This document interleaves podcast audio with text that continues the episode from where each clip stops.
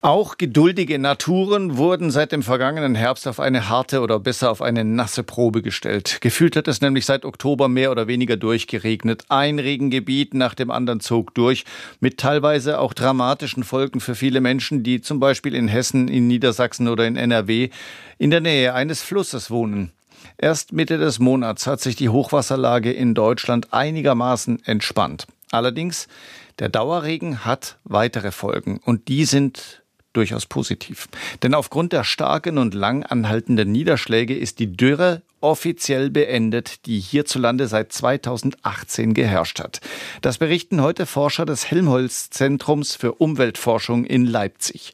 Dort leitet Andreas Marx den Dürre-Monitor. Herr Marx, woran machen Sie das offizielle Ende der Dürre denn fest? Na, das ist an den nackten Zahlen. Ähm, wir gucken uns ja genau an, wie die Bodenfeuchte in äh, Deutschland aussieht, jeden Tag.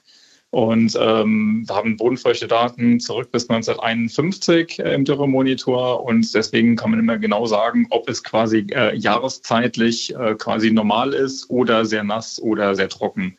Und äh, in Deutschland sind wir jetzt in der Situation, in der ähm, die Dürresituation eben nicht nur überwunden ist, ähm, sondern wir haben eigentlich im Boden auch bis zwei Meter Tiefe mittlerweile sogar mehr Wasser, als äh, wir das normal zur Verfügung haben. Die Regionen Deutschlands waren ja teilweise ziemlich unterschiedlich von der Dürre betroffen. Ich denke an knochentrockene Wälder im Harz, an, an flächendeckende Baumschäden im Schwarzwald, an vertrocknete Ackerflächen in Ostdeutschland. Ist denn jetzt überall wieder alles gut?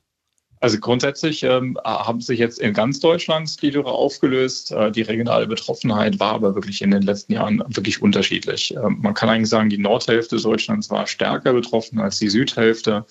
Und es gab so eine Region, ähm, also eigentlich eine relativ große Region von Niedersachsen, also Region Hannover, ähm, rüber über Sachsen-Anhalt bis nach Berlin, äh, Brandenburg. Da ist wirklich eine Region gewesen, wo wir fünfeinhalb Jahre am Stück in der, in der Bodendürre waren, die auch ihre Spuren hinterlassen hat. Also äh, da sind die Grundwasserstände noch ein bisschen stärker gesunken als im Rest Deutschlands.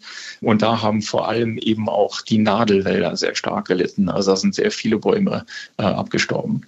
Die tieferen Bodenschichten sind jetzt auch wieder einigermaßen wassergesättigt. Wie nachhaltig ist diese Entspannung?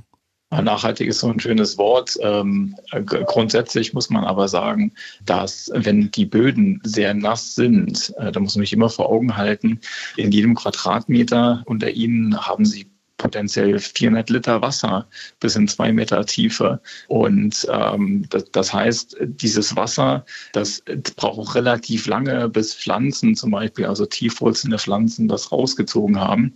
Das heißt, das hält dann in jedem Fall für mehrere Monate an die Wasserversorgung. Das ähm, heißt, für dieses Jahr kann man von einer Entspannung sprechen?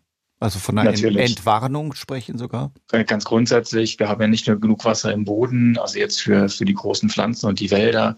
Die Grundwasserstände haben sich äh, doch auch wieder normalisiert und stehen eigentlich auch jetzt in Deutschland höher, als das in Normaljahren war.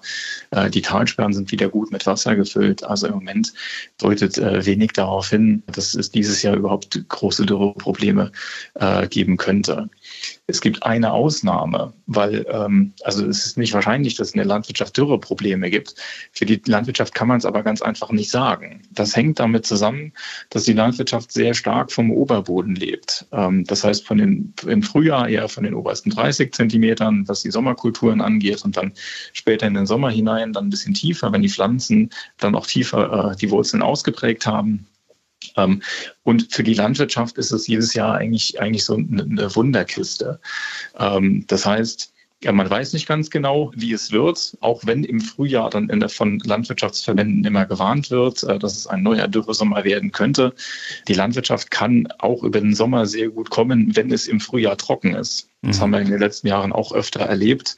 2014, 2021 waren so ausgeprägte Jahre. Da war äh, April, äh, war, waren die Böden wirklich sehr trocken und trotzdem gab es in beiden Jahren überdurchschnittliche Erträge. Die interessantesten Interviews zu den spannendsten Themen des Tages. Das ist SWR aktuell im Gespräch. Jetzt in der ARD Audiothek abonnieren.